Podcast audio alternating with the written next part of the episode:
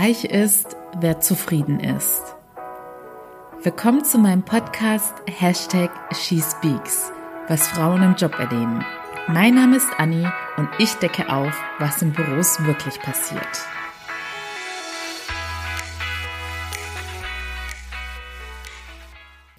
Hallo, ihr Lieben, ihr Lieben und willkommen zurück.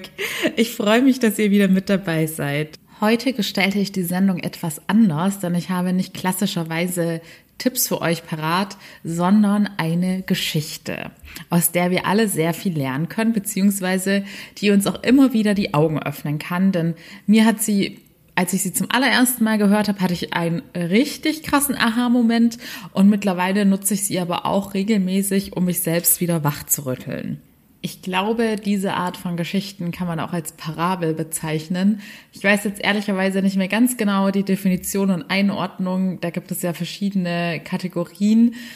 Aber für mich ist hängen geblieben, dass eine Parabel einen lehrhaften Charakter hat, den man dann dementsprechend auch auslegen und interpretieren kann. Und das passt meiner Meinung nach zu dieser Geschichte ganz gut.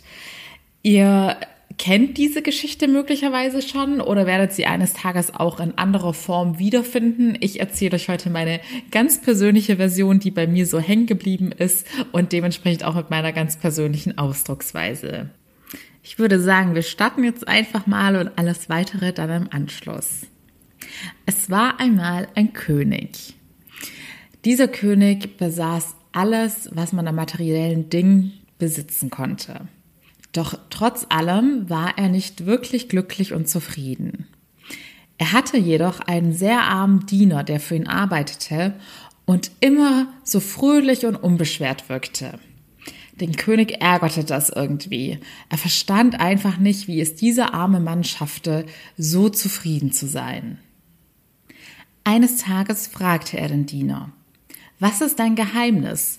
Wie schaffst du es, immer so zufrieden und glücklich zu sein?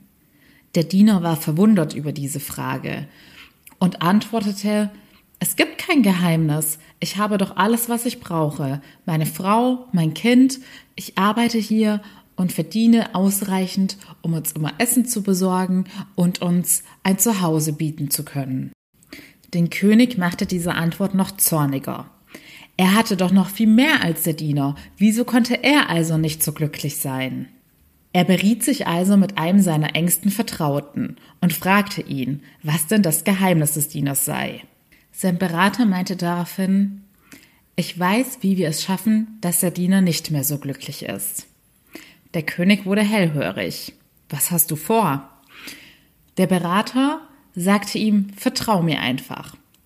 Das Einzige, was ich von dir brauche, sind 99 Goldmünzen. Der König verstand gar nichts mehr.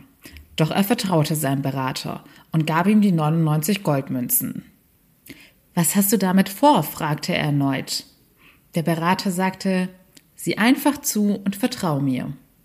Am darauffolgenden Abend nahm der Berater den König mit und sie begaben sich zu dem Haus des Dieners. Dort versteckten sie sich hinter einem Gebüsch und beobachteten, wie der Diener abends nach Hause kam. Vor seiner Haustür lag das Säckchen mit den 99 Goldmünzen. Der Diener entdeckte es und las den Zettel, der daneben lag. Der Berater erklärte dem König, dass er auf diesem Zettel eine anonyme Botschaft verfasst hatte, die dem Diener mitteilte, dass diese 99 Goldmünzen ab heute ihm gehören sollten. Der Diener konnte sein Glück nicht fassen, und er strahlte so sehr, dass der König und sein Berater es auch aus der Ferne wahrnehmen konnten. Als der Diener hineinging, setzte er sich direkt an seinen Schreibtisch, und die beiden beobachteten, wie er begann zu rechnen und zu kalkulieren. Der Diener blieb die ganze Nacht wach und am Schreibtisch. Am nächsten Tag konnte man dem Diener ansehen, dass er sehr übermüdet war und kaum geschlafen hatte. Der König beauftragte einen anderen Diener, ihn auszufragen, was denn passiert sei.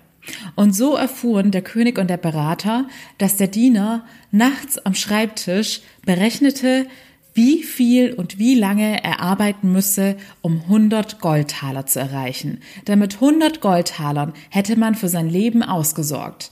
Mit 100 Goldtalern wäre man reich und angesehen. Mit 100 Goldtalern hätte man es endlich geschafft. Der Diener hatte sich seinem Ziel noch nie so nahe gefühlt. Seine Berechnungen ergaben, dass er noch zwölf Jahre arbeiten müsste, um diesen einen letzten Goldtaler zu erhalten. Doch wenn auch seine Frau und sein Kind voll mit anpacken würden und er noch Extraschichten in der Nacht und am Wochenende schieben würde, dann würde er es in schon vier Jahren schaffen. Und so begann der Diener an seinem Ziel zu arbeiten.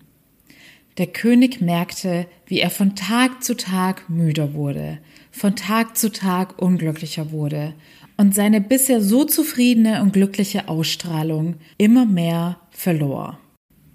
Über die Jahre hinweg wurde der Diener körperlich immer schwacher.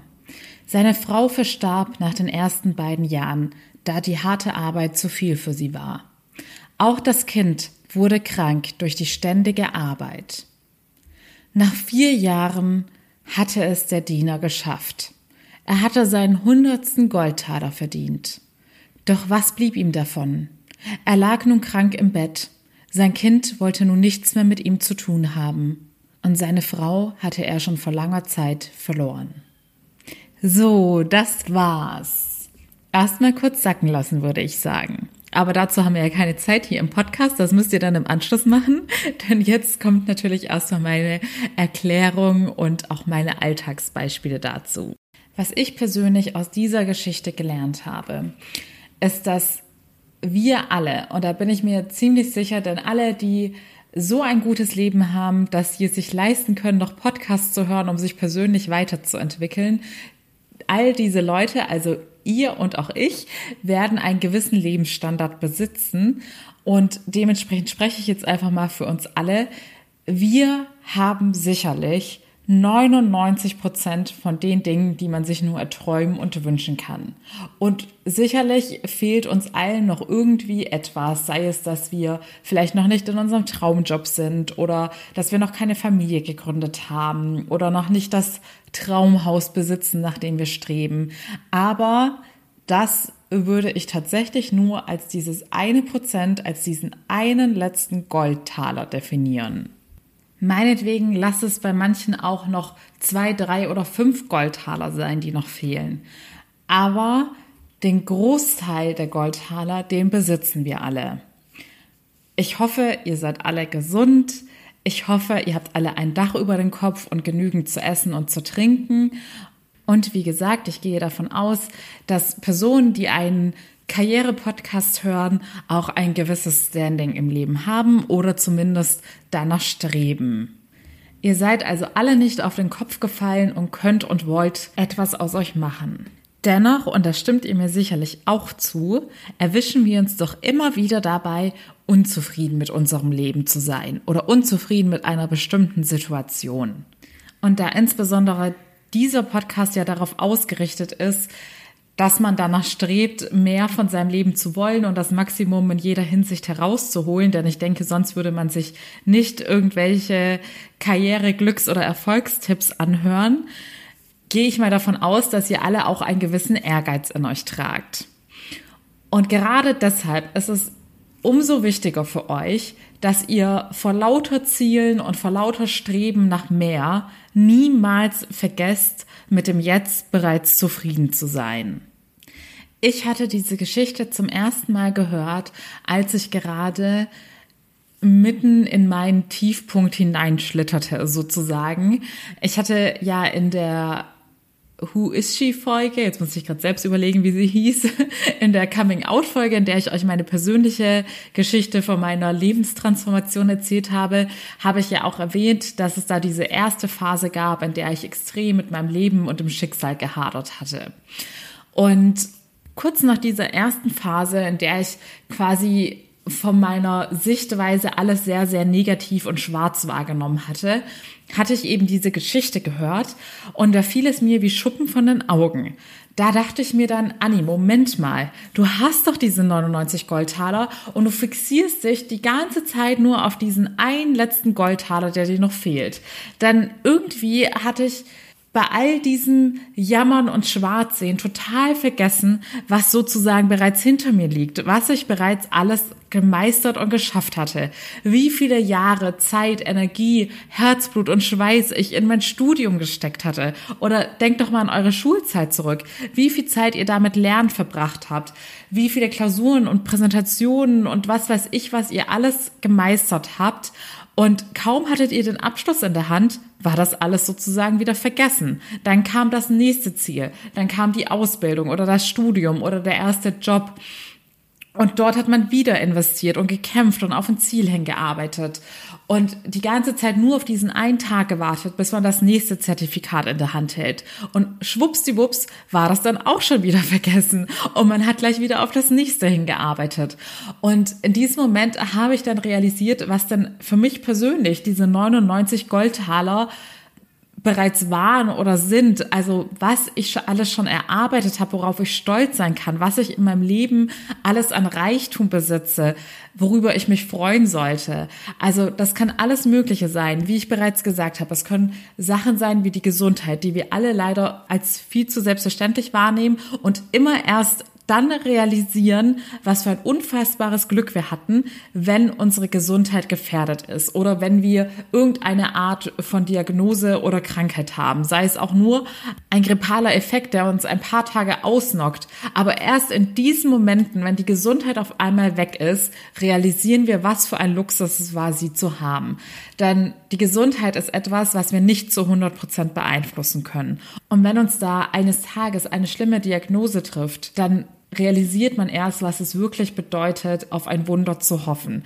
Denn wenn man etwas nicht selbst beeinflussen kann, dann muss man auf ein Wunder hoffen. Ich hoffe, ihr habt noch nie so eine Situation oder dergleichen erlebt.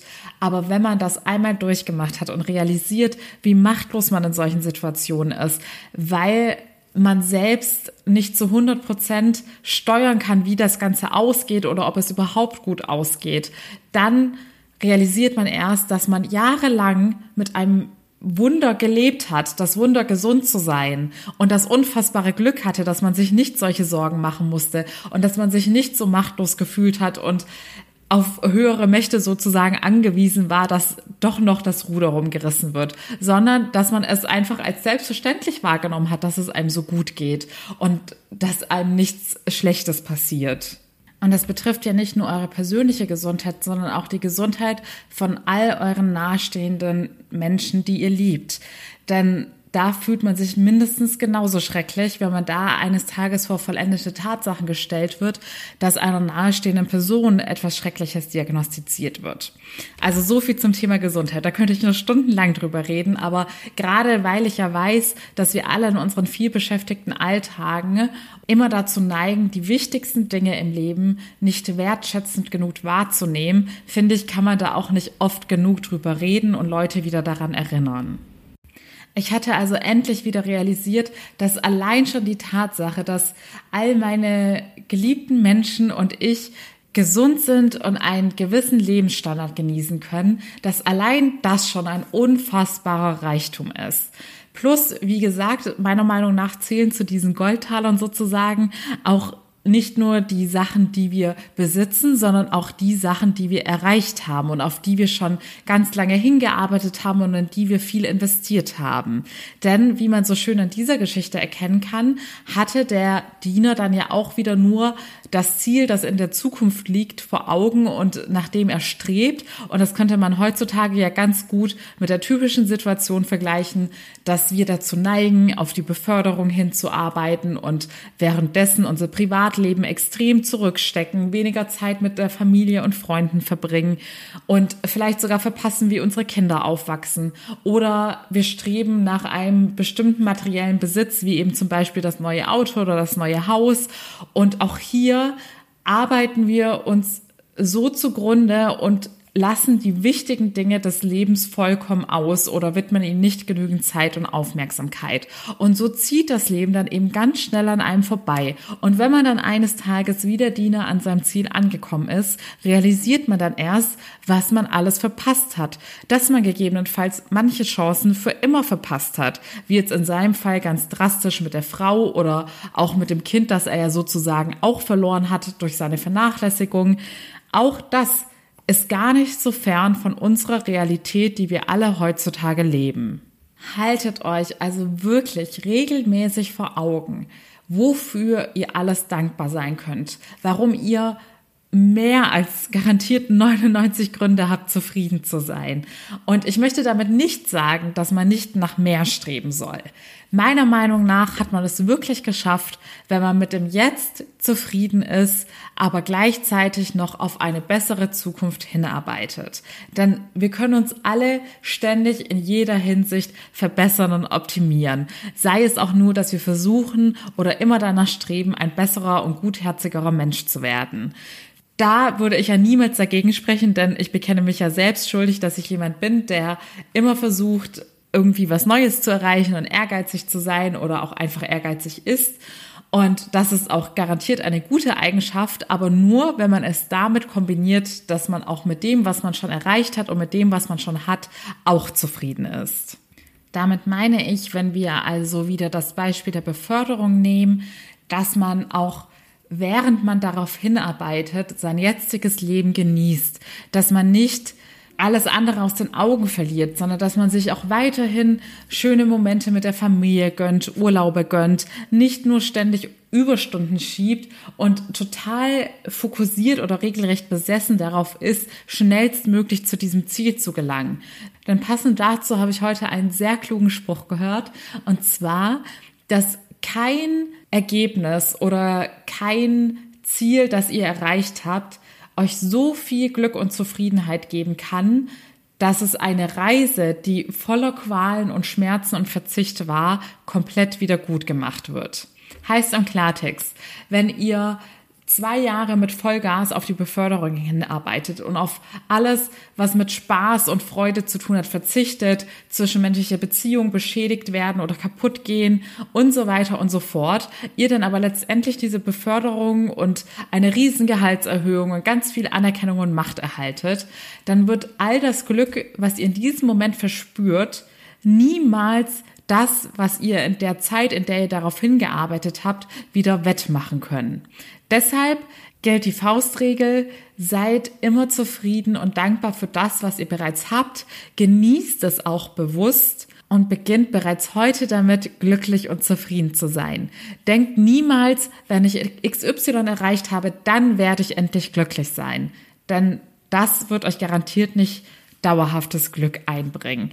Dauerhaftes Glück bedeutet, dass ihr ab jetzt versucht, jeden Tag ein bisschen Glück und Zufriedenheit in euer Leben einzubauen. Richtet euren Blick also nicht stur auf den einen Taler, der euch noch fehlt, sondern ruft euch täglich die 99 Taler, die ihr bereits habt, in Erinnerung. Ich hoffe von Herzen, dass die Geschichte auch bei euch etwas bewirkt hat und im besten Fall eure Sichtweise auf die Dinge zum Positiven geändert hat. Ich freue mich sehr, wenn ihr am Dienstag wieder einschaltet zu einem neuen spannenden Fall und wünsche euch bis dahin alles Liebe, eure Annie.